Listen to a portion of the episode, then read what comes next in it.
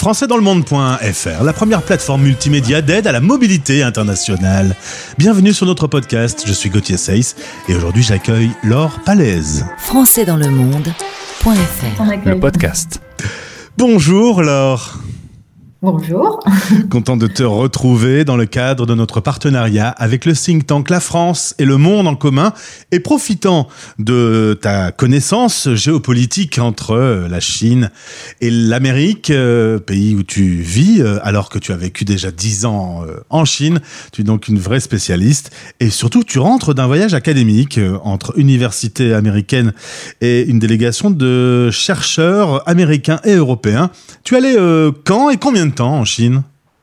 Alors, j'ai eu euh, la chance d'être invitée par mon université américaine à laquelle je rends hommage, donc euh, Johns Hopkins University, euh, SAIS, donc l'école de géopolitique de cette université américaine, euh, d'être invitée pour une, une semaine de d'échanges académiques, comme tu l'as dit, fin septembre 2023. Nous sommes allés à Shanghai, Nankin et Pékin.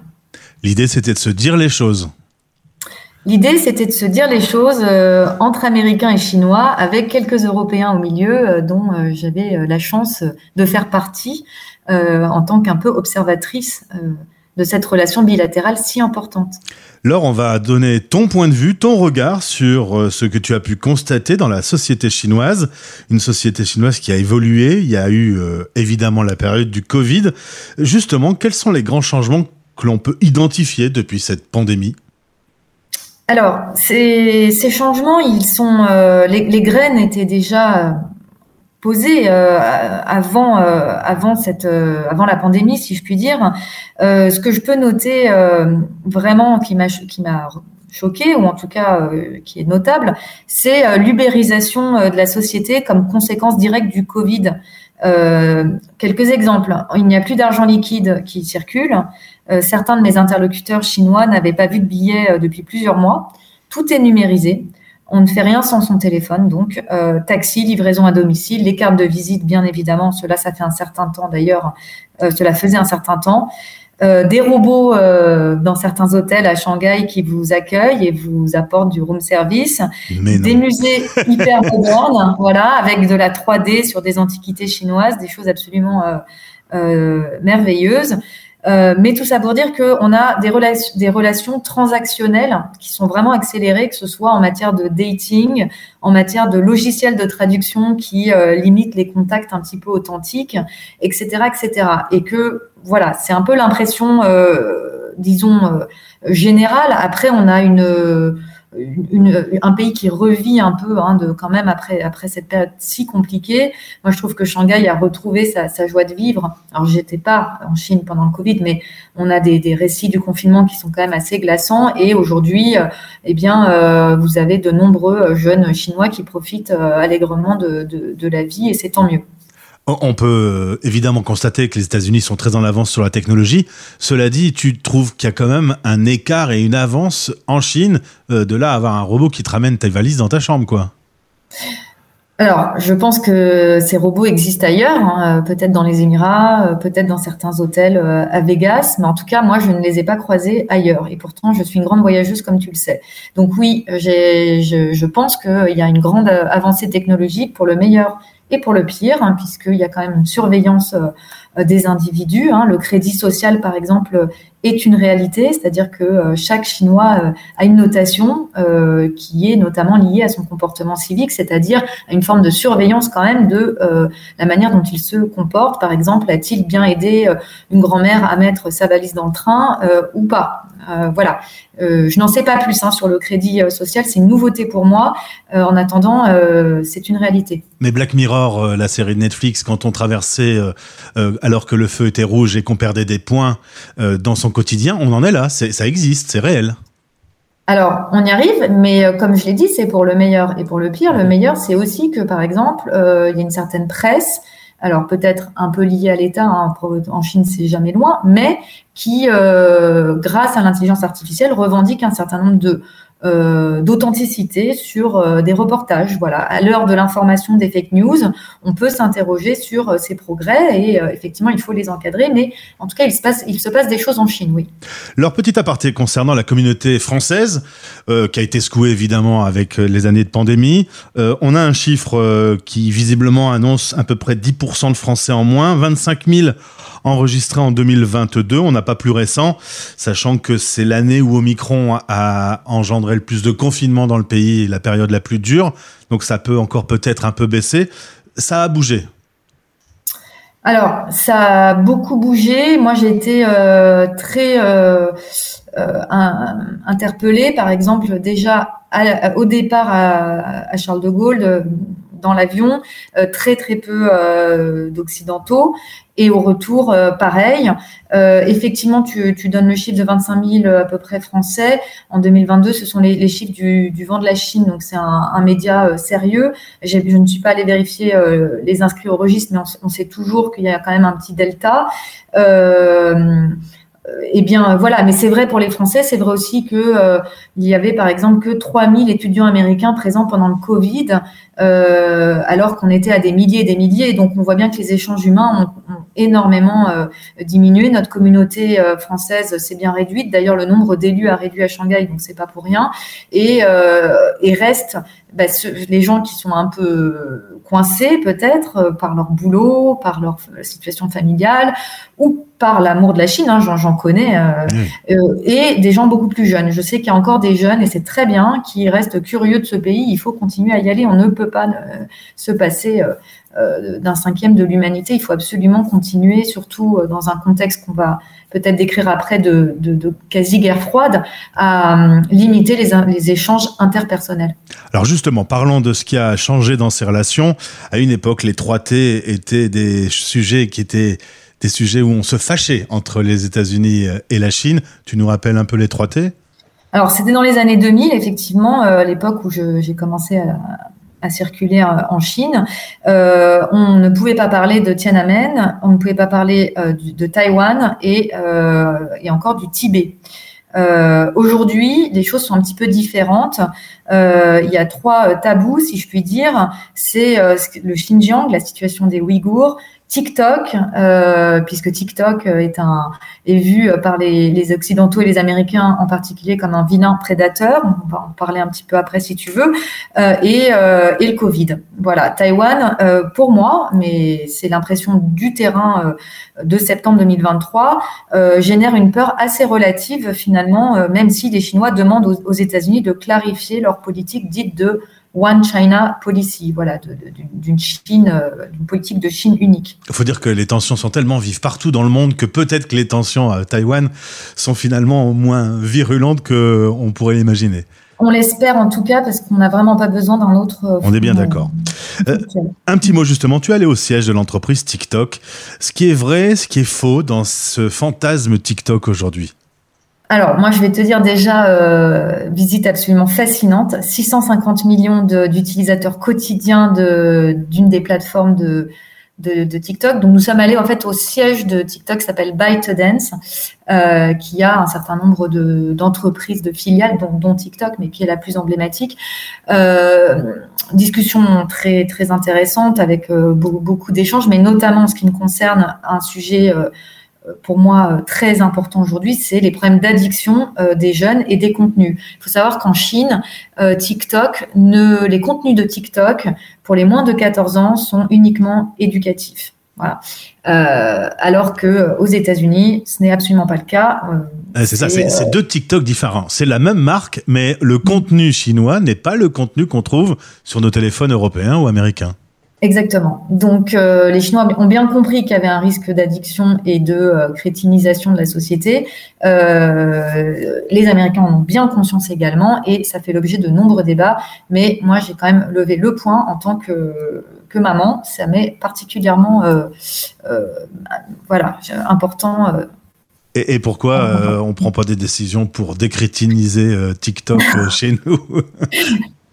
Bah, On y vient on y vient puisque il y a beaucoup de, rachats de TikTok qui sont interdits, etc. Enfin, il y, a, tout un pan financier, économique autour de cette entreprise. Mais, mais voilà, moi, je pense qu'il faut aussi dialoguer sur le fond de ce qu'on veut pour nos sociétés globalement. Alors TikTok est un point de tension, l'origine du Covid, le Ouïghour, on l'a dit. en tout cas, on peut constater que la croissance s'est ralentie. Euh, la, forme, la grande forme chinoise a quand même été un peu perturbée par la crise et les crises qui se succèdent actuellement.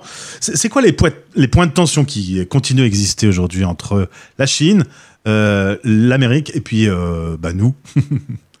Alors, euh, il y, a plusieurs euh, choses. Effectivement, on parle de, croissance un peu ralentie. On est encore à 6 ou 7% donc euh, on voit bien que voilà, c'est une croissance quand même assez assez solide. Enfin, de, des chiffres officiels qu'on a, en tout cas que j'ai pu entendre.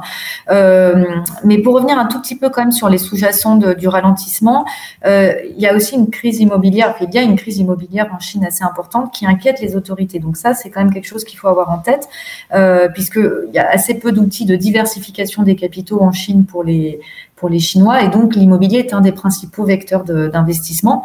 Et donc, voilà. Et, aujourd'hui, euh, eh bien, euh, ça s'essouffle un petit peu parce que euh, les immeubles ne sont pas forcément terminés en temps et en heure, livrés, etc. Donc, ça, c'est un, vrai sujet pour le gouvernement chinois aujourd'hui.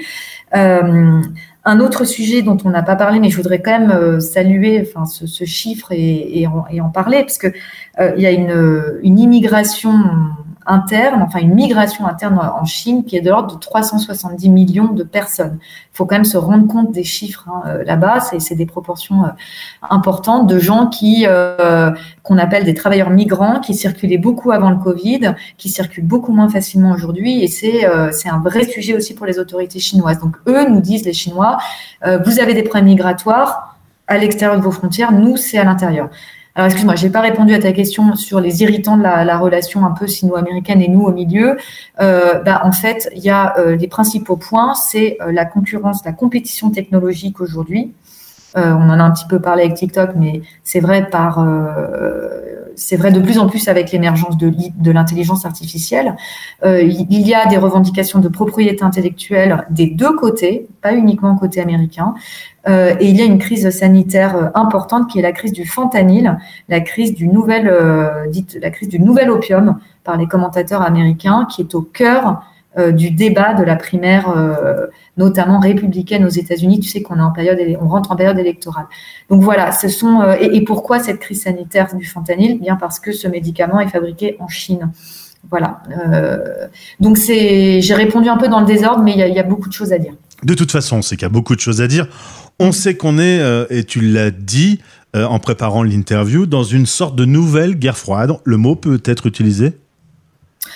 Euh, à mon sens, oui, parce que d'abord, se déplace, on se déplace assez, assez difficilement en Chine, notamment quand on vient des États-Unis. Il n'y a pas de vol direct aujourd'hui entre Washington et Pékin. Euh, on a des vols directs entre Paris et, Pékin, mais ce n'est pas le cas euh, facilement. Donc mes, mes collègues américains mettaient plus de, de 20 heures. Hein, donc déjà, c'est un frein. Euh, et puis, et puis finalement, la Chine est, assez méfiante. Elle, elle, est un peu dans sa bulle aujourd'hui, et elle ne bah, elle sélectionne un peu ses, amis et puis réciproquement, il y a une, une, défiance aussi côté américain. Et nous, Européens, nous sommes entre eux dans cette relation triangulaire où en fait nous sommes euh, assez peu évoqués, il hein, faut quand même dire les choses, à part en période électorale, qui arrive d'ailleurs sur les élections européennes, mais euh, les États-Unis, euh, quand, ils discutent avec la Chine, parlent des Européens comme un levier et réciproquement. Donc nous sommes une, une espèce de force un peu pivot. Et, qui pèse L'Europe pèse quand même dans, cette, dans ce rapport de force? Moi, je pense qu'elle pèse euh, par son nombre de consommateurs et par son, son modèle démocratique tout de même. Euh, aujourd'hui, euh, l'ambition de la Chine, c'est d'offrir un nouveau modèle de gouvernance aux pays qui le souhaiteraient. C'est clairement expliqué hein, par les, les dignitaires et, les, les, les, diplomates chinois. nous sommes, nous restons un modèle quand même hein, pour nous, la France en particulier. Leur euh, dernier mot depuis ton voyage en Chine, il y a eu l'attaque terroriste euh, sur Israël par le Hamas. Euh, on ne sait pas trop, la Chine, elle se positionne comment dans ce conflit? Alors, c'est une question fondamentale dans un moment où la communauté internationale a un nouveau visage avec des BRICS, hein, des pays émergents, avec la Chine en champion qui prend de plus en plus d'importance, notamment au sein de l'ONU et des résolutions qui peuvent être voté. Euh, la position de Xi Jinping, c'est il a appelé un cessez-le-feu immédiat, mais il a condamné aussi le, veto américain à la résolution du Conseil de sécurité de l'ONU, qui appelait à une pause humanitaire dans les combats. Donc en fait, on voit bien qu'elle tente, cette Chine, d'atteindre deux objectifs actuellement. C'est renforcer son statut de champion des BRICS, comme je l'ai dit, euh, mais aussi de se positionner comme une superpuissance qui rivaliserait les États-Unis dans un monde multipolaire avec des alliés euh, notables comme l'Iran, qui aujourd'hui euh, a un rôle euh, majeur dans ce, conflit. Alors, ma dernière question, tu as vécu dix ans en Chine, tu vis aujourd'hui aux États-Unis. ce voyage, c'est quoi ta, ton sentiment global en, quelques mots? Alors, bah, d'abord, beaucoup de nostalgie personnelle, hein, puisque moi, pour, moi, c'est une période de ma vie euh, bah, à la fois très riche au plan euh, professionnel, mais aussi au plan euh, personnel, puisque mes enfants ont grandi en Chine.